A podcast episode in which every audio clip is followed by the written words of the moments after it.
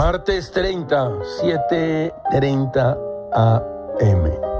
En una nota de Pedro Domínguez de su periódico Milenio, se informa que tras el fallo de la Corte que frena la política energética de el presidente dijo que se procederá legalmente en contra de las empresas, ya que obtuvieron los contratos con influyentismo.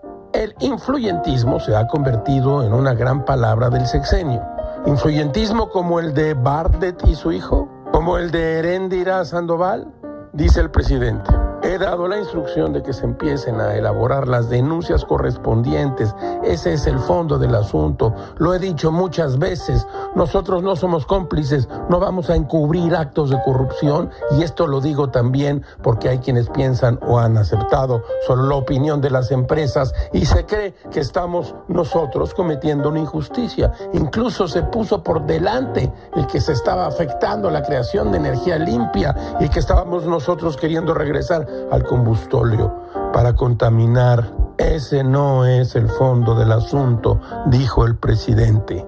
Aquí estamos ante un posible fraude a la nación y queremos que la autoridad competente investigue y somos respetuosos de la legalidad.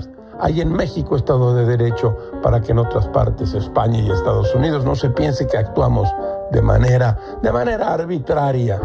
Todo es muy raro, caracho. Como diría Duhamel, las grandes deudas son un privilegio de la riqueza.